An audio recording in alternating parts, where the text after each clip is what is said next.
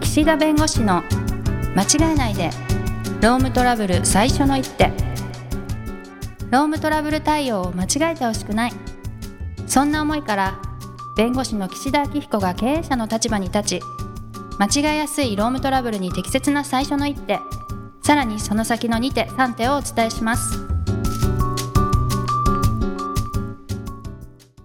皆さん、こんにちは。弁護士の岸田明彦です。こんにちは、ナビゲーターのとちおえみです。部長さん、もう忘れてるかもしれないですが、このポッドキャストで、はい。私なんか予言めいたことを言った回があるの覚えてらっしゃいますかあ、馬ああ、そうそうそうそうそう。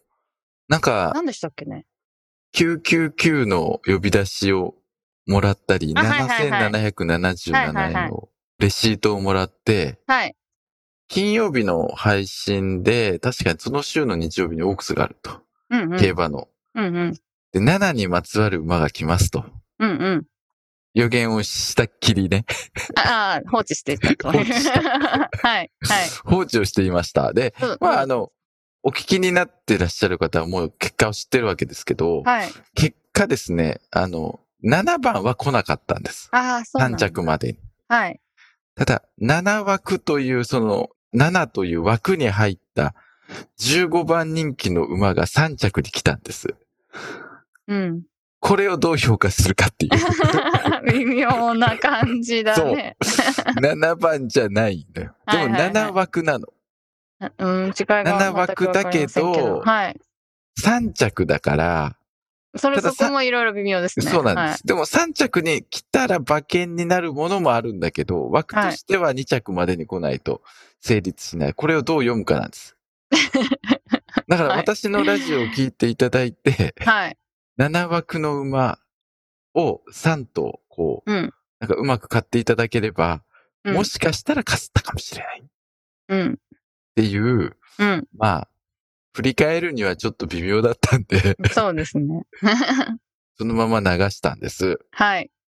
まあでも別にこれは何のね、責任も取らないって事前に言ってたし、はい。この件で私に何か 予想が外れたと言われても、そういうクレームがあったとしても、まあそれまはもあうそんなほぼほぼ人いないと思いますもけどね。う、それはもうカスハラですね。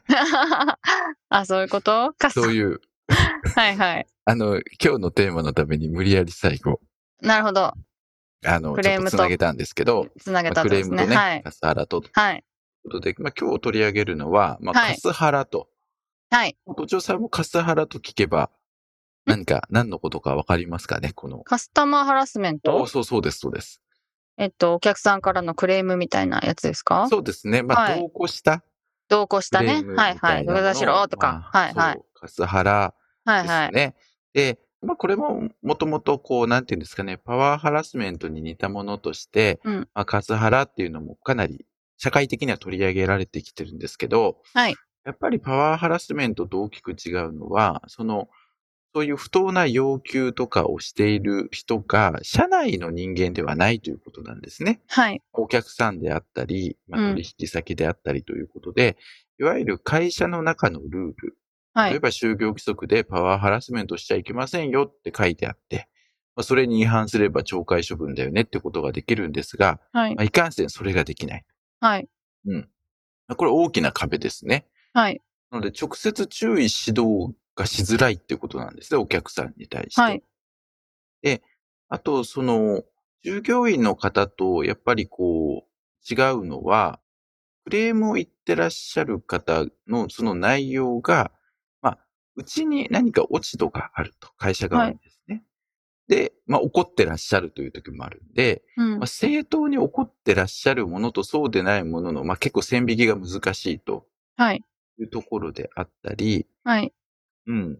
なんか、あ、都庁さん、なんかこう、ちょっと安くしてよとかやりますなんあか、、全然できないでやすら。ない。はい。うん。なんかこ関東の人なんで。う、そう、そうかな。 そう、そうかもしれないですけど、は。ないかなかこう、あの、ちょっとなんとか他のお店よりちょっと高いから安くしてくれませんかみたいな家電量販店とかで。あれはやりますよ。引っ越しは。あ引っあ、越しは絶対やる。る。そうはい。そうそう、相見積もり取ってとかね。はい。はい。だはああいうのって、まあ、ある意味正規の料金というか、会社が出してくる料金決まってるんだけれども、はい。まあそこなんとかもうちょっと安くしてくれませんかって交渉するわけじゃないですか。はい。それで向こうも応じてくれることもあったりして、はい。まあこれってやりすぎると、おい、安くしろと。うん。強要するとこれなんか強要罪になるけれども、なんとかなりませんかってこう、社会通念の範囲で交渉するものについては別にそれカスハラでもないんだろうしっていうう、ん結構微妙なところはあります。はい。はい。だからこっちの落ち度がある場合もあるし、会社側の落ち度がある場合もあるし、まあ、あの、社会通念上そこの、まあ、お互いのせめぎ合いというか交渉はい。というところもあったりするので、まあ、意外にこう一概に決めにくいところはあると。はい。じゃあどうやってね、この問題を解決するかっていうところで、まあ、一つは、これ登場人物がいっぱいいて、まあ、はい会社、本体、会社ですね。はい。と、あと、現場で担当、対応してるその人。ああ、はい。と、あと、会社側のね。その。はそうい。そうそう。あとはその相手のその過数払をしてる人と。はい。まあ、いうことで、登場人物がまあ大きく、まあ、3社というか、まあ、4社ぐらいになることもあるんだけど、うん。結構そう、それぞれの利害というか立場というものがあって、はい。あの、担当してる、例えば、あの、お店にしましょうかね、アパレルの。はい。お店の人の、そのレジの人とすれば、わーって言われるわけですよね、理不尽に。はい。そうすると、自分自身が傷つくわけだし、自分自身が被害を受けるんで、対そのカスハラをした人との関係では、そのカスハラをした人本人に対して、まあ、例えば、不法行為の損害賠償とか、あとは、無理やりなんか土下座を強いられれば強要罪とかになる。うん。はい。でも従業員からすると会社に守ってほしいわけですよ。うん。だから会社に相談したのに会社が、いやいや、それはあなたで自分で対処しなさいって言われてしまって、はい。ケアしてくれなかったからちょっとこう悩んでしまって病気になったという場合には、直接の加害者も悪いけど、会社も対応してくれなかったから、会社の配慮義務の違反じゃないのっていうことがまあ出てうくる。ん。はい。で、カスハラをした人が、例えば会社の本部のその窓口に永遠に電話かけてきて、もうずっと業務に支障をきたすようなことをするとか、まあなんかお宅の会社のその商品の悪口書くぞとか、いや、お宅の会社に火つけるぞとかって言えば、それは脅迫になったりする。今度ははい。会社が被害者になる場合もあるはい。という形で、いろんな人が出てくるので、このカスハラの問題って結局、その就業規則でなんとか、そのカスハラをする人を抑え込むことが難しいんで、はい。もう民事か刑事なんです。脅迫、強要、暴行、傷害、うえんー、威。力業務妨害とか。たはだいなかなかね、警察をすぐ呼んで対応っていうのは難しいんで、はい。どちらかというとやっぱり会社の中でもうハラスメント、カスハラはもう許しませんとおー。いうことをちゃんと宣言をまずすると。はい。あの、従業員をちゃんと守りますとはい。いうことは言っていただいて、うん。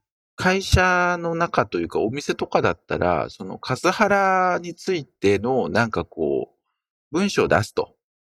もう何かあったらもうすぐに通報しますとか、 いわかんないけど、あのお、客さんに言っとくってことですかそうです。はい。はい。その、あの、張り紙でですよ。はい。 でもなんかその、なんかさもお客さんがカスハラするクレーマーだみたいな感じで逆に上げ足取られることもあるから、なんか従業員生き生き宣言みたいなはい。はい。は感い。じのものを貼って、はい。働きやすい職場を作りますみたいな中に、はい。お客様からの過度な要求、不当な要求については、会社として断固として対応し、その従業員を守りますみたいなの書いとくとか、はい。はい。なんかそういった形で、あの、うちはもう取り組んでます、そういう問題にっていうのを、まあ、ポスターなりを貼るとかね。ちょっとまあ、舐められないようにってことなんですよね。そうそうそうそうはい。よくあの、防犯カメラ作動中っていう、なんかシールとかが流行ったのもあーそうなんですよ、は結い。局。はい。はい。うん。あの別にそれを本当に撮ってるかどうかはともかく、うん。防犯カメラが動いてますよ。だから、あなたが何かやったらすぐ分かっちゃうから、もうそういうことはお互いしないことが幸せだよねというか、平和だよはねっていう形だったり、はい。電話で、品質応対向上のため録音させていただきますって最あ近こう、はい。はい。あれもそうですよね、きっとね。うん。うん。あの、録音されてるって分かる。あらかじめ伝える。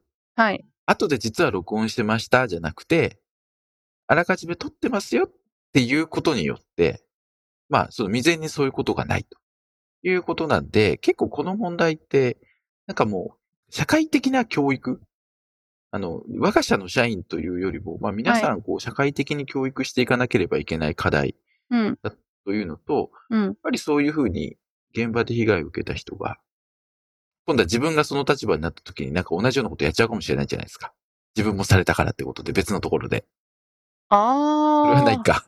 あ、そわれはかんないですね。う んいるかもしれない、そういう人も。そうそこまでやっても大丈夫なんだみたいなねあはい悪い負の連鎖になるんで、はい。やっぱりこれは、あ会社としてもカスハラはもう許さないと。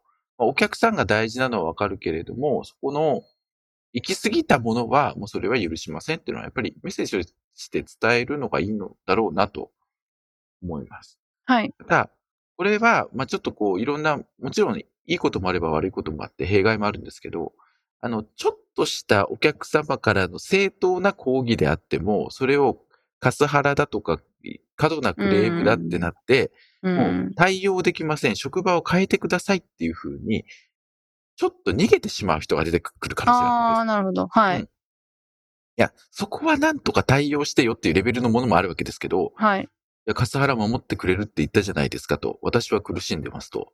でも誰がどう見たってそれはむしろあなたの方がお釣り間違えてるじゃんと。 うん。それはお怒られるのしょうがないよねと。うでもん。それをカスハラでちょっと私は向かないんでとか言われても、そこはカスハラじゃそもそもないよねっていうことになるんですけど、はい。だからそういうふうに、ちゃんとカスハラかどうかというところの判断は、やっぱり最終的には会社でするべき。うん。現場の人はやっぱりその、直接感じてるんで、そのはい一番リアルに分かってるんだけど、もうリアルに分かりすぎてるがゆえに、それが当事者として対応してるということになると、はい客観的な判断というのは難しくなるんで、まあこういう問題が起きたら、まずその、叱るべき社内のここに通報するとか、報告すると、こういう事象がありましたという形で、まあこの、一本化してね、その、社内での共有、情報の共有、まあはいこういう事案の時はこう対応しましょうとかっていうのは、やっぱりこう、ある程度こう蓄積してもらって、で、こう対応しましょうという、まあマニュアルとまでいかなくても、こういう事情の時はこう対応するみたいな形で、まあ勝手なことしないと。はい。変な言い方ですけど、あの、勝手に、あの、店長さんがそこで怒鳴られて一筆書いちゃうとか、ああ。うん。あの、免許証出すとかね。うんうん。そうすると、なんか免許証取られて、写真取られて、お前の自宅分かってんだからな、みたいな話になっちゃったりとか、はどんい。どんエスカレートしてくるんで、まあ、こういう対応の、こういう事案の時には、まあ、本部の、ここ、ここどこの窓口が対応しますので、改めてご連絡しますとかっていう形で、む無理なことはしない。ただ、はいまあ、全く何も対応しないでこっちが悪いのに、会社側が悪かったこともあるのに、何もそれしないで、ああ、もう私たち関係ないんで本部に行ってくださいっていうのもちょっと冷たい対応なんで、はい。やっぱりそのあたりのさじ加減を理解してもらうってなかなか難しいので、うんあるう程ん。度会社でルール決めて対応するということをやっていただく必要はあるかなと思いますが、都庁さんってあんまり怒んないんだっけそういうお店とかで。うん。はいうん。一回なんかちょっとイラッとした態度を見せたら、向こうに逆ギレされて気分が悪くなったので、もう二度とやんないと思いま した。自分が損するだけだと思って。うん。はい。まあでも、なかなかね、あの、いろんなね、ほ書籍とか見ると、その、まあ、防犯カメラとかで、まあ、相手をこう、信用しないという態度よりも、もう、信じるっていう態度で接した方が幸せじゃないかとか、まあ、いろんな考え方があったりするんで、まあね。ねはだい。けど、まあ、なかなかね、ここまでカスハラでいろんなえものがあって、しかも最近はね、撮影して SNS に上げるぞとか脅す人もいるんで、うん。そういうのもやっぱり強要とか脅迫になる可能性もありますし、ああ、なるほど。はい。だから、まあ、ちょっとそのあたり、あんまりね、法律を振りかざすよりも、おはい話し合って何とかするというのが、まあ、まずは大原則とあるんだ、してあるんだけど、はい。エスカレートするといううん。時には、やっぱりね、毅然とした対応も必要だろうなと。はい。あの、土屋さんどう思いますなんかね、最近こう、順番をお待ちの方は書いてお待ちくださいとか、あの、はいあるでしょあの、ボタンを押してくださいみたいな。はい。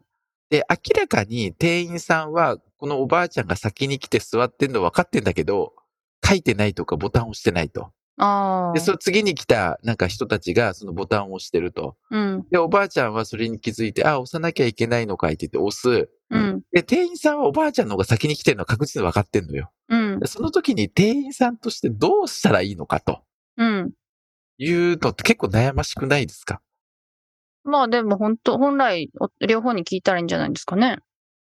うおいやばあちゃんの方が先にでおも待ちですかって、ちょっとじゃあ入れ替えさせてもらっていいですかみたいに、別に皆さんに聞けばいいんじゃないですかね。おばはいあちゃんはでもその時に、おばあちゃんは、いや、私が先に来てましたと。うん、で、まあ、店員さんもおばあちゃん先に来てるの分かってると。うん。うん、でも、あの、後ろから来たその家族は、うんいやいや、ルールが書いてあるでしょと。ボタンを押した人から並ぶって書いてあるんだから、押してないおばあちゃんが悪いでしょと。うん、だから俺たちが先だと。うん、でおばあちゃんが、いやいや、私が先に並んでたと。うん。店員としてどうするみたいな。っまあそしたら、そしたらやっぱ すいません、一応ルールなんでじゃあってて言なうかるかな、な。私なら。二人とも譲らないんであればね。譲らないまあ。普通どちらか譲りますよね、きっとね。そう。でそういうと、結構そういうのでトラブルになったりするわけですよ。まあそうでしょうでね。もこれって難しいよね。だってどっちが正難ししいいとか難しいね。。うんうん。うんどっちの味方につくかっていうのありますよねそ、う店員さんがね。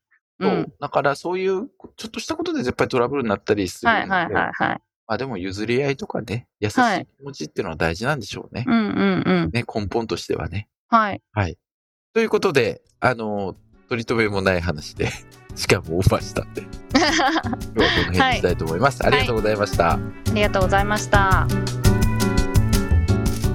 今回も番組をお聞きいただきありがとうございましたロームトラブルでお困りの方はロームネットで検索していただき柿椿経営法律事務所のホームページよりお問い合わせください